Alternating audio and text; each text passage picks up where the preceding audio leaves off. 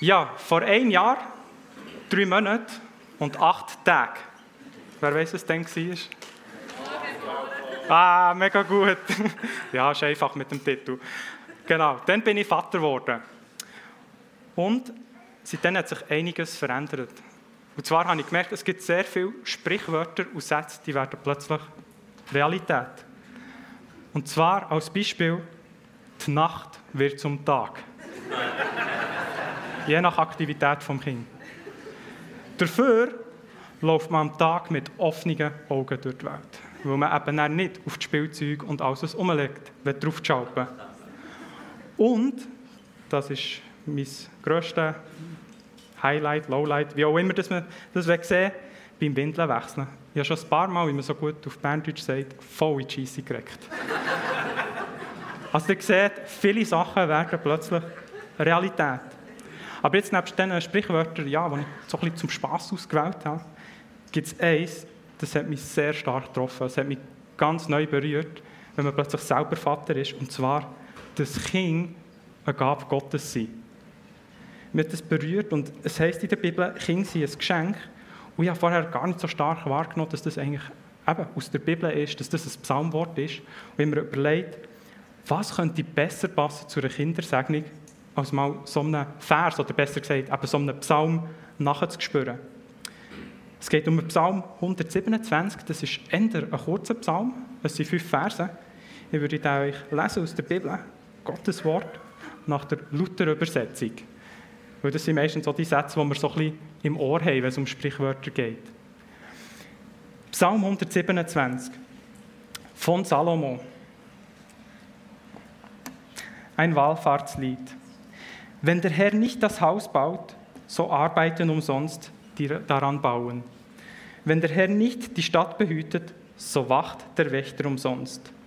Es ist umsonst, dass ihr früh aufsteht und hernach lange sitzet und esset euer Brot mit Sorgen, denn seinen Freunden gibt er es im Schlaf. Siehe, Kinder sind eine Gabe des Herrn und Leibesfrucht ist ein Geschenk. Wie Pfeile in der Hand eines Starken, so sind die Söhne der Jugendzeit. Wohl dem, der seinen Köcher mit ihnen gefüllt hat.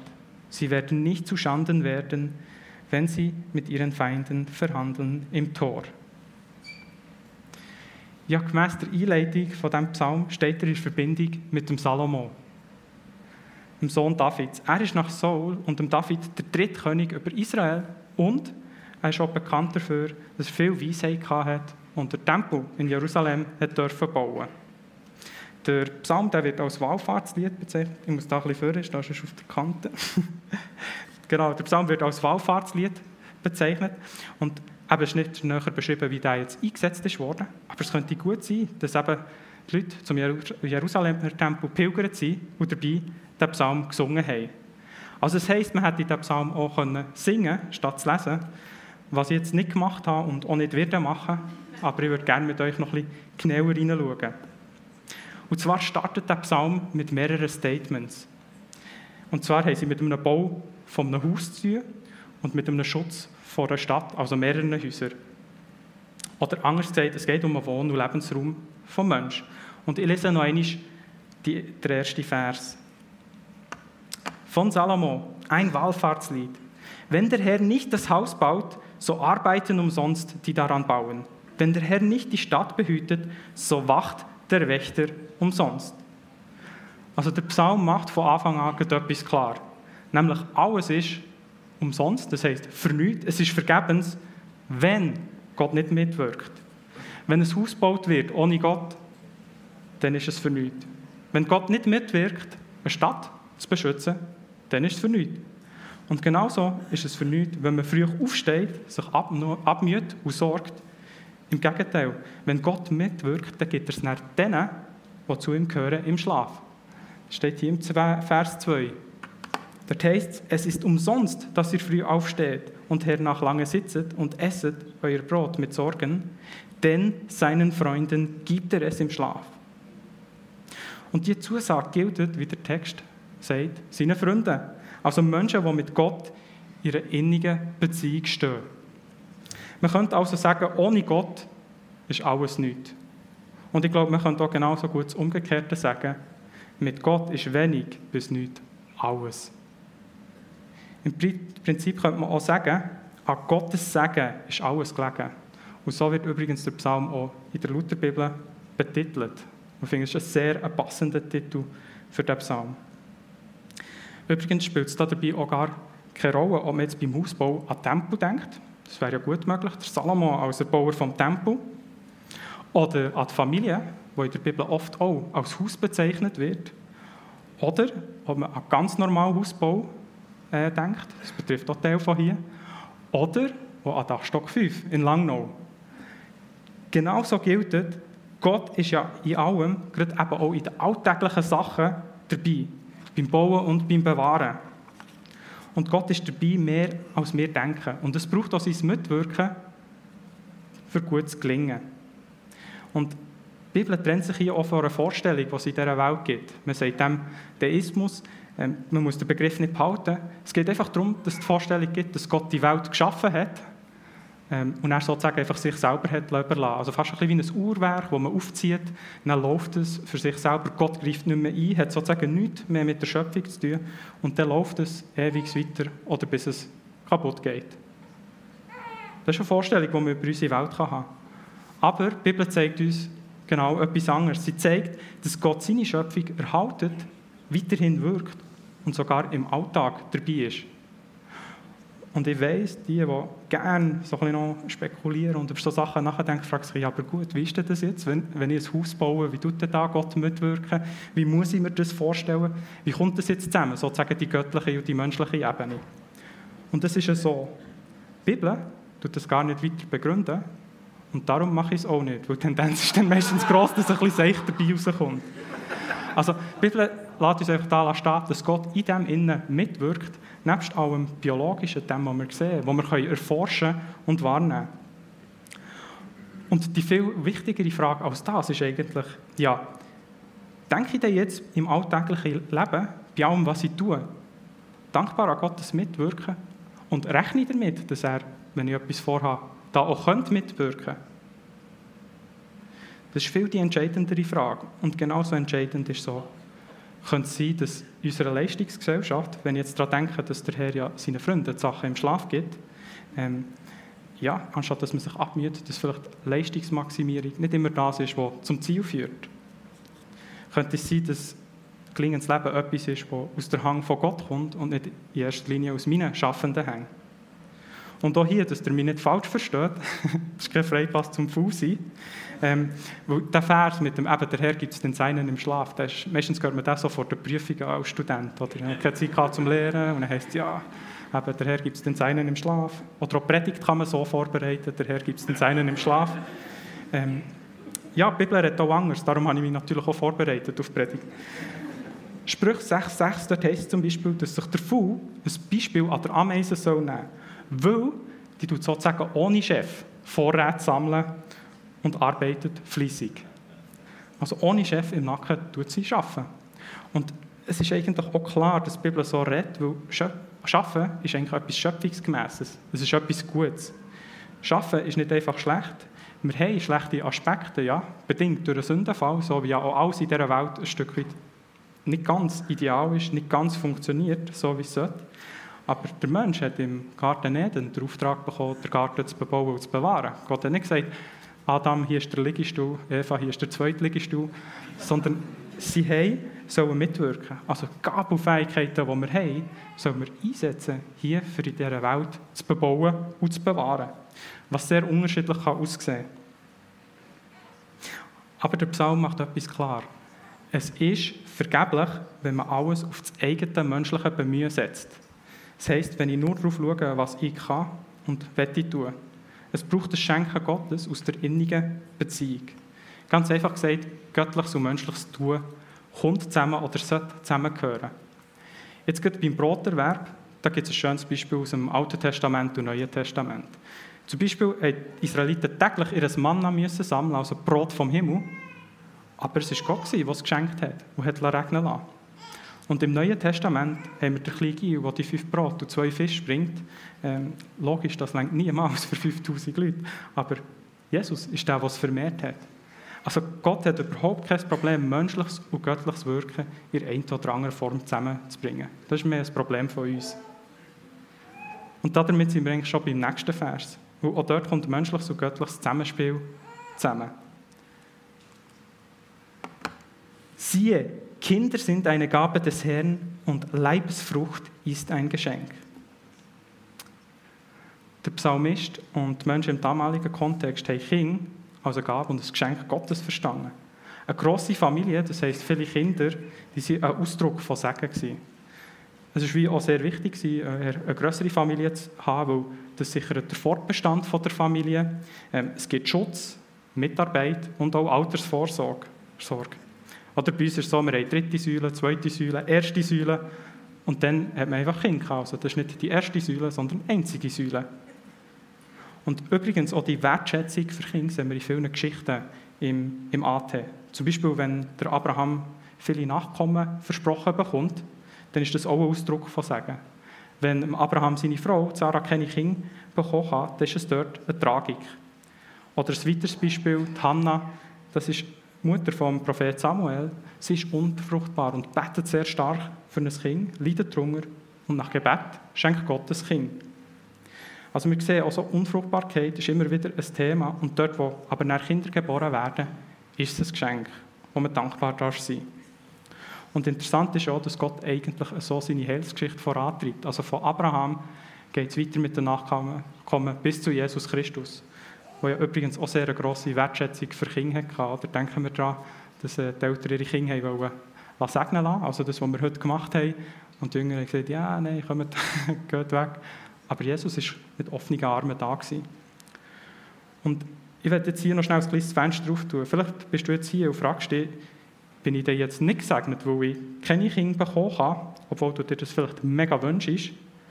Stimmt etwas mit meiner Gottesbeziehung nicht? Und das ist jetzt nicht in erster Linie das Thema heute, aber ich gehe jetzt gleich ganz kurz darauf ein, weil ich es wichtig finde. Die Bibel redet davon, dass auf der einen Seite der Gerechte auch leiden kann. Der Hiob ist das beste Beispiel dafür, während es gleichzeitig auch im Gottlosen sehr gut kann gehen kann. Psalm 73 ist da eine gute Adresse. Der Asaf redet darüber, dass der Gottlosen besser geht als denen, die mit Gott unterwegs sind. Zumindest in diesem Leben. Und da sehen wir, Weder sind Kinder, Erfolg, Reichtum eine Garantie für eine gute Gottesbeziehung, noch das Fehlen davon für eine schlechte. Es ist so eine Spannung, die wir müssen aushalten müssen, bis Jesus wiederkommt, dass eben auch die, die nicht mit Gott unterwegs sind, in gewissen Bereichen leiden, wenn es manchmal denen, die nicht mit Gott unterwegs sind, besser geht als uns. Und was wir können tun als Gemeinde ist, wir können dankbar sein dafür, für die Sachen, die gelingen. Wir können bitten, dort, wo etwas fehlt, und das, was ich als Wichtigste finde für die Gesamtgemeinde, ist, dass wir auch gemeinsam die Nöte und die Lasten voneinander tragen. Das heisst, dass wir eben auch füreinander einstehen in den Bereichen, wo es schwierig ist. Galater 6,2 sagt, hey, traget voneinander die Lasten und so werdet ihr das Gesetz von Christus erfüllen. Das als kleiner Einschub. Ich werde zurückkommen zum Psalm. Ähm, das Loblied, das der Psalmist auf, ja, sozusagen über die Kinder singt, unterscheidet sich teilweise von unserer Kultur, wo Kinder nicht immer gleich willkommen sind. Viele Kinder haben, ist, würde ich sagen, im Moment nicht gerade im Trend. Eine Frau hat sogar im Internet geschrieben, dass es zwei Wörter gibt, um Elternglück zu beschreiben. Schlafende Kinder. Wer schon Eltern ist, also in den meisten geht es so wie mir, es hat schon etwas. Man ist manchmal schon froh, wenn man auch ein bisschen zur Ruhe kommt. Aber es ist und es ist ja klar, dass Kinder nebst einer Gabe auch eine Aufgabe sind von Gott. Und trotzdem, die Grundlage sollte immer positiv sein. So prägt sie wie die Haltung vom Psalmist, wo wir viel davon lernen können. Weil der Psalm macht klar, Kinder sind ein Geschenk von Gott. Es ist nicht eine Selbstverständlichkeit und eben nicht nur eine Aufgabe. Und von dieser tollen Haltung können wir lernen. Und wie vorher schon ein bisschen angetönt, knüpft der Psalm mit den, äh, hier in diesem Vers mit den Aussagen den vorherigen Versen an. Nämlich zeigt er, ja, dass Gott im alltäglichen Leben mitwirkt und auch beim Thema Kind. Neben der biologischen Ebene könnte man sagen, gibt es da auch so etwas wie eine göttliche oder geistliche. Ein Zitat, das Martin Luther zugeschrieben wird, finde ich, bringt das ganz schön auf den Punkt. Und zwar heißt es, wenn du ein Kind siehst, hast du Gott auf frischer Tat ertappt. Ist übrigens ein mega cooler Spruch für Geburtskärtchen. Oh, aber ich muss auch schnell sagen, ich bin nicht ganz sicher, ob es wirklich von Martin Luther ist. Ich habe keine Quelle gefunden. Aber für die, die es nicht stört, ähm, ja, inhaltlich ist es ja sowieso richtig. Ja, vielleicht sitzt du jetzt hier und fragst dich, ja, was hat denn das Thema mit mir zu tun? Zum Beispiel, hast du keine Kinder? Und vielleicht ist das gar nicht das, was du möchtest und auch nicht der Weg, wo Gott mit dir möchte gehen. Oder du bist schon älter und deine Kinder sind sozusagen schon ausgeflogen. Also vielleicht ist das Kind für dich gar nicht so ein grosses Thema. Der Punkt ist, als Teil einer Gemeinde kommst du gar nicht um das Thema Kind herum. Zum Beispiel, wenn du heute dabei bist, du bist Teil von dieser Kindersegnung heute. Und nicht nur das, als Teil einer Gemeinde bist du auch Teil einer größeren Familie.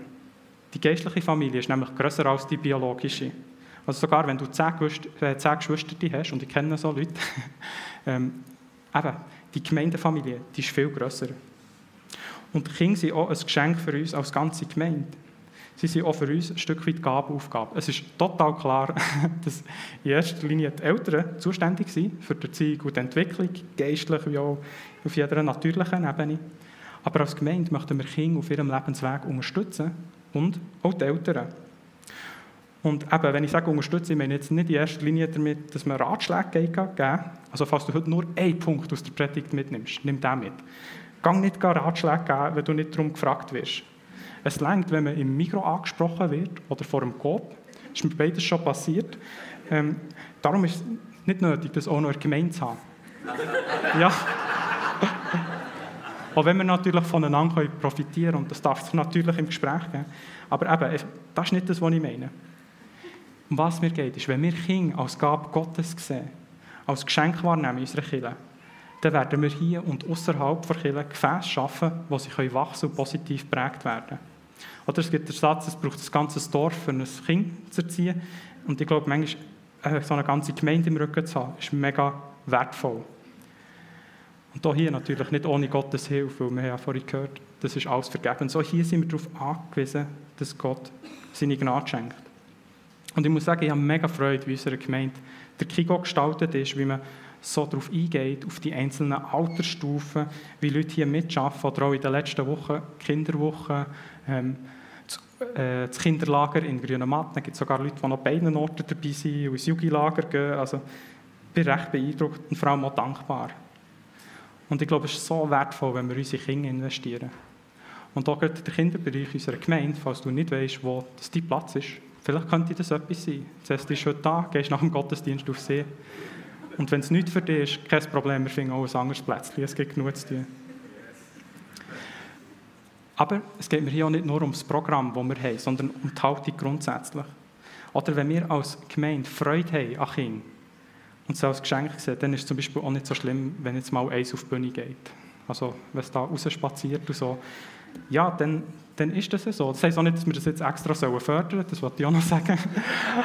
Aber ich sage jetzt mal, so ein Geschenk auf die Bühne verirrt, dann ist das nicht so schlimm. Dann fragt man sich ja, wenn man ja schon ein Geschenk sieht, ja, wem gehört das? Ah, super, gut, tun wir es da dazu.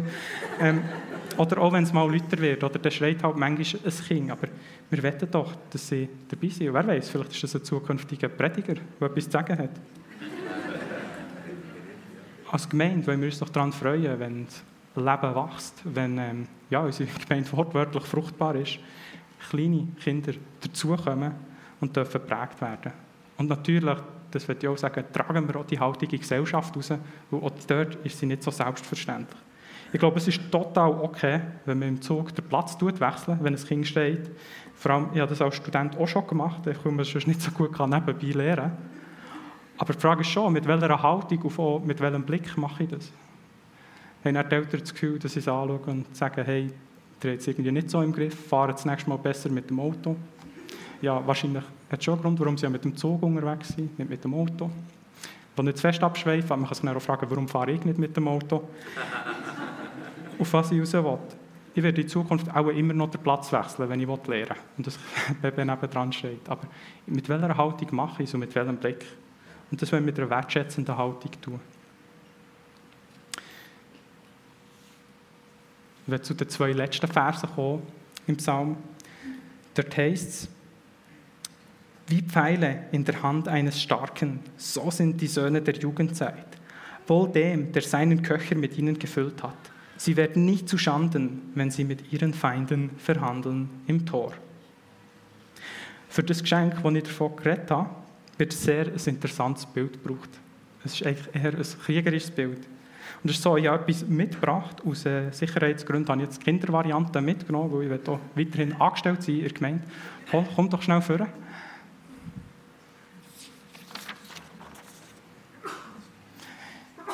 Merci vielmals, ich nehme da so einen Pfeil.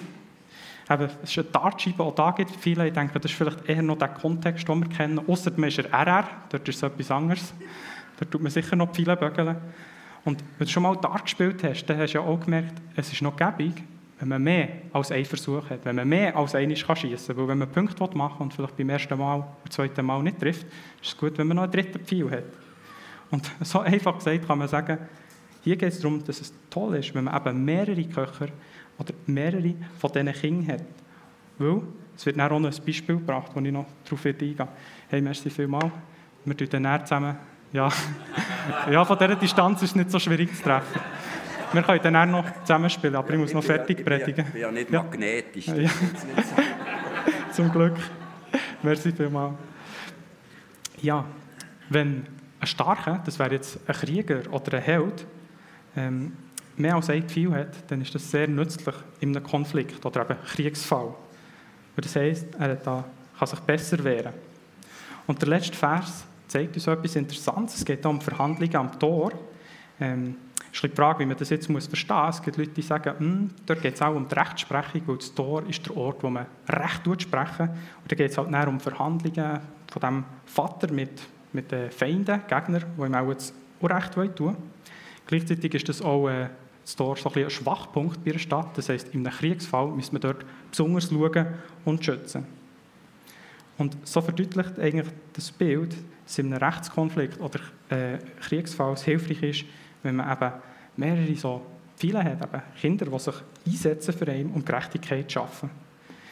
Wir kennen das jetzt vielleicht eher noch, oder am ich so auf dem Pausenhof, gell, wenn der eine dem anderen auf den Ring geht, dann geht man manchmal auch noch die Familie, Geschwister die holen, die einen unterstützen. Und eigentlich könnte man sagen, hier ist es ein bisschen ähnlich. Also das sind nicht die Kinder, die einstehen. Und was mega interessant ist, und man auch ein bisschen überlesen ist, dass hier heisst, es wird hier von den Söhnen von der Jugendzeit geredet. Das heisst, die Kinder, die werden dem Vater geboren, wenn er jung ist. Und Gleichzeitig ist es so, dann, wenn sie sich für ihn einsetzen oder können einsetzen, dann wird er auch schon alt sein. Oder anders gesagt, als Frage formuliert. Wer tritt für uns ein, wenn wir alt sind? Ich habe vorhin davon geredet, dass wir uns ja für Kinder einsetzen sollen. Eben als Eltern, im Gemeindekontext, in der Gesellschaft. Aber umgekehrt zeigen uns die Verse ja auch, dass mündige und starke, erwachsene Kinder sich dann ebenso auch für die Eltern einsetzen sollen ist auch ein biblisches Prinzip, die Eltern ehren. Das kennen wir aus dem Zehngebot. Und ich werde hier auch ein bisschen den Kontext weiter. Ich könnte mir auch vorstellen, dass man es auf die Gemeinde beziehen auf die geistlichen Eltern. Es berührt mich immer mega fest, wenn ich an unser Gemeindegebäude denke, wo Teil hier sogar noch von Hang mitgebaut haben. Es gibt Leute, die können jetzt heute nicht mehr körperlich so mitschaffen, wie sie es gemacht haben. Und ohne die Leute gäbe es so ein Gebäude oder auch die geistliche Prägung, die viele von uns mitbekommen haben, nicht. Die hätten wir so nicht bekommen. Und darum sage ich das jetzt auch besonders an die, an die Jungen, oder die ja, sich für Eltern oder geistliche Eltern schon einsetzen können. Denken wir an unsere biologischen und auch geistlichen Eltern in der Familie, in der Gemeinde. Und vergessen wir auch die älteren Menschen nicht in der Gesellschaft und schieben sie auf das Abstellgleis. Weil das wäre sicher kein biblisches Prinzip. Ich sage es noch einmal anders, lasst uns als Gesamtgemeinde eben so eine Old Generation Church sein, oder wie es vielleicht die Eltern würden sagen, eine All-Generationen-Gemeinde. Und lasst uns füreinander einstehen. Darum hier, lasst uns als Gemeinde gegenseitig füreinander einstehen, ob jung oder alt. Und ich würde gerne mit einem Gebet noch abschließen für uns alle, bevor wir in eine weitere Lobpreiszeit gehen. Vater im Himmel, wir danken dir dafür dass du in erster Linie unser Vater bist und dass wir all das, was wir empfehlen, aus deiner Hand empfehlen. Wir bitten dich um gutes Gelingen, dort wo es gute Vorhaben gibt in unserem Leben. Hilf uns dabei, an dich zu denken und die Sachen mit dir zu tun. möchte auch Danke sagen für all die Kinder, die du uns als Gemeinde anvertraut hast, in der Familie oder auch in einem Beruf, in der Gesellschaft. Und möchtest du die Menschen, die Verantwortung haben, segnen mit viel Geduld, Liebe und auch Weisheit, wie sie damit umgehen.